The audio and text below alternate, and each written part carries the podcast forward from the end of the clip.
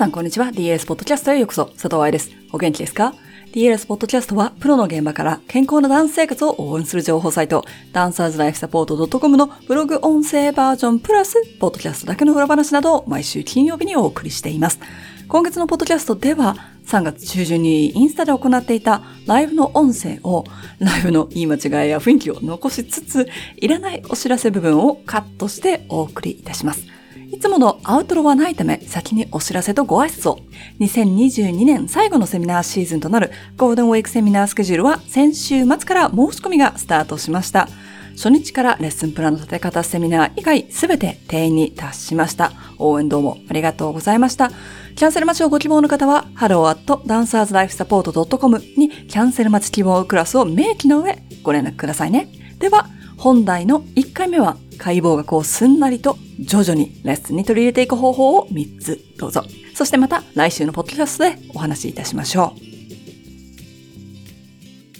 皆さん、おはようございます。DLS の佐藤愛です。そして、今日のこのライブでは、せっかく勉強した解剖学、いいなと思って取り入れたいなと思ってる解剖学をレッスンに混ぜ込む方法を3つお話ししたいと思います。やっぱり先生として正しいことを新しく勉強したことを取り入れたいっていうのはあるけれども、いきなりガラッと全てスタジオの内容を変えるっていうのも難しいですよね。そしてそうしてしまうことで生徒がいなくなってしまうなんていう問題もね、不安だったりとかもあるかもしれません。今日ここでお話しする3つのポイントは簡単にスタジオでできることで、まあ、ステップとしては初心者的なステップにはなるかもしれませんが、もうすでにレッスンの中で解剖学を取り入れてる人は、これらも取り入れてるかなっていうのを確認してみてください。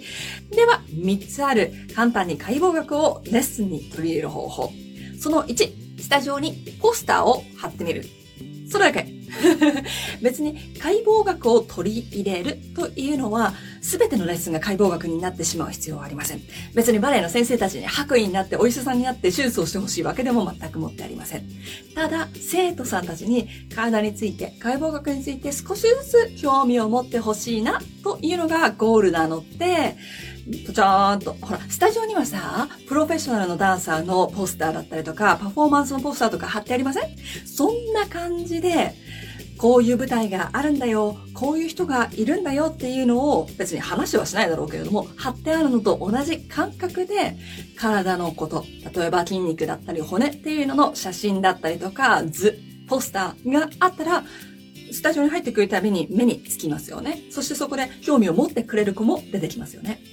でもそこで、そういうのが怖いっていう低学年の子たちがいたらどうするか。なので、最初はちっちゃいところに貼っとくとか、バーンっていう怖いのではないようにしておくっていうのも一つの手かもしれませんし、私が今日着てるような、ちょっとデフォルメな、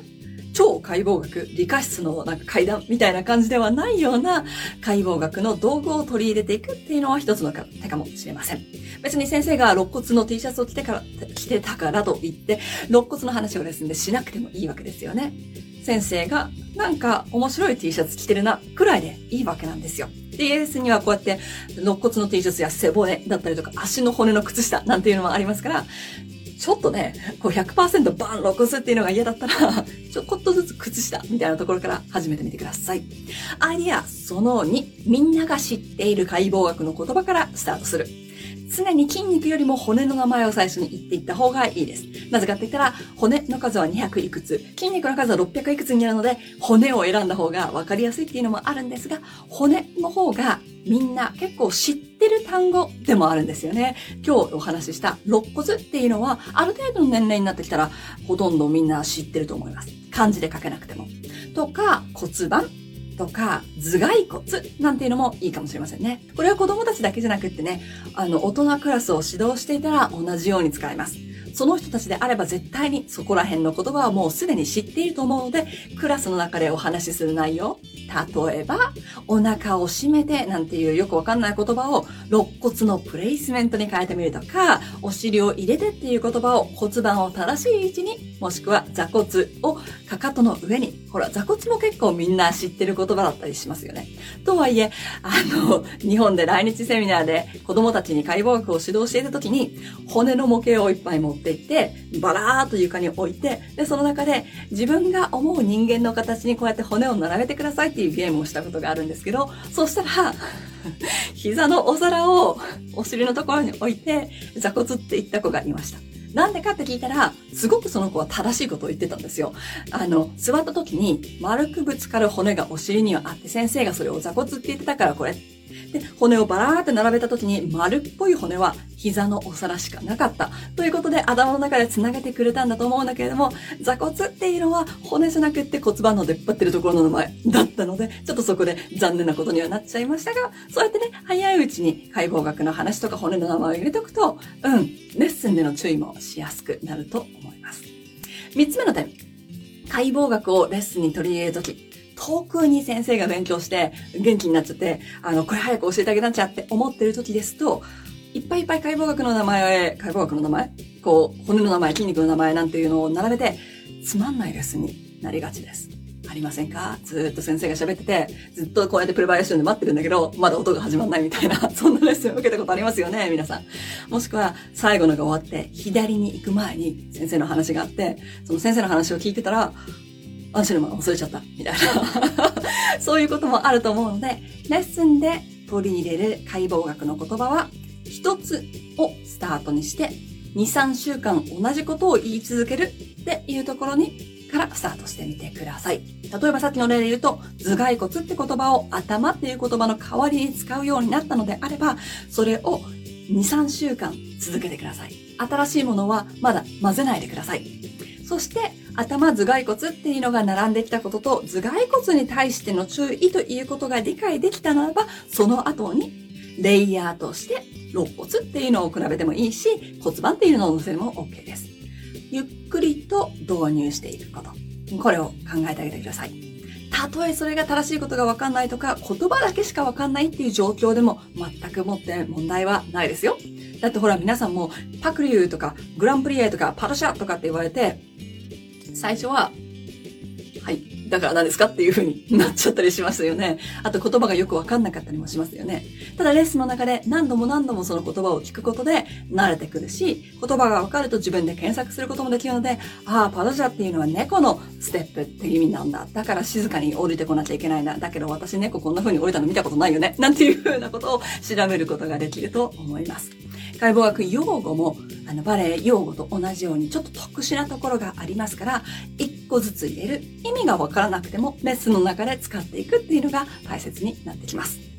で、一個終わったら次、一個終わったら次っていう風に重ねてあげると混乱せずにそして、あの、座骨が何かっていう、あの、さっきのね、例で出した話みたいにならずに、問題が解決していくのではないでしょうか。ということで、今日お話ししたレッスンの中に解剖学を簡単に取り入れ方法その1。スタジオにもう準備しといちゃう。別にその話をしなくても。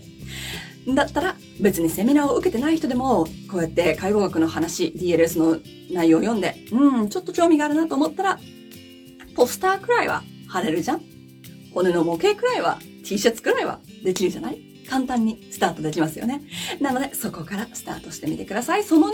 もうすでに知っている言葉っていうのが日本語であると思うので、その、あの、敷居の低いものを選んで、それをレッスンの中で使うようにしたらどうでしょうか？難しいことを言ったりとか、難しい解剖学の説明を長くする必要はないということです。今言ってる言葉、お尻とかお腹っていうのを骨盤に変えるとか、そんな感じでちょっとずつ変更することができますよね。三つ目、レッスンで取り入れるんだったら、生徒が嫌だなって思ったりとか、また先生新しい流行りに乗ってるよ、なんて思われないためにも、一つずつ使うこと、そして2、3週間はそれをやってみて、みんなが慣れてきたら、自分も言うのに慣れて、生徒も聞くのに慣れてきたら、その後に新しいものを追加してみてください。大丈夫。ここら辺の骨の名前なんて別に言う必要はないので、200いくつなんて覚える必要は全くもってございません。レッスンの中で分かりやすいもの、レッスンの中で必要なものっていうのがありますよね。バレエ解剖学というのは別にお医者さんみたいに全ての体の解剖学を理解して名前を暗記することではありません。バレエ解剖学っていうのはバレエが最初に来てますよね。なので、バレエの動きを怪我なくするにはどうしたらいいだろうとか、この動きを上達させるためにはどんなことを知っておいたらいいんだろうというところにフォーカスしてお話をしていくものです。なので、この春に行われる教師のためのバレエ解剖学講座モジュール1、2では、今お話に出た骨盤とか肋骨っていうところをフォーカスし、胴体、体幹とかお腹とか言われるやつ、コアなんて言われても、コアマッスルって何か知ってるっていうところからスタート。腹筋じゃないよ。っていうところだったりだとか、そしてターンアウトするの股関節かやって言うけど、それってどういう意味なのか。なんていうところ。太ももの骨のエリアの話。内もも使ってターンアウトして、なんていうのの意味を理解していくっていうのがクラスで行われます。4月の 29? 29、29、30、そして5月の1日に行われるオンラインセミナーになりますので、そちらの詳細を知りたい人は、今日の最初にお話ししたように、プロフィールにあるリンクをクリックするか、私に DM で教えてくれても大丈夫です。メルマガに登録してて忘れてたよという人は、ぜひ今日のメルマガも見てあげてください。ということで、今日のライブはここまで。今日はライブを見てくださって、コメントをくださってどうもありがとうございました。そしてまた明日のライブで見ましょう。見ましょうねは皆さん。お話ししましょうねは、私。Have a good day! Bye!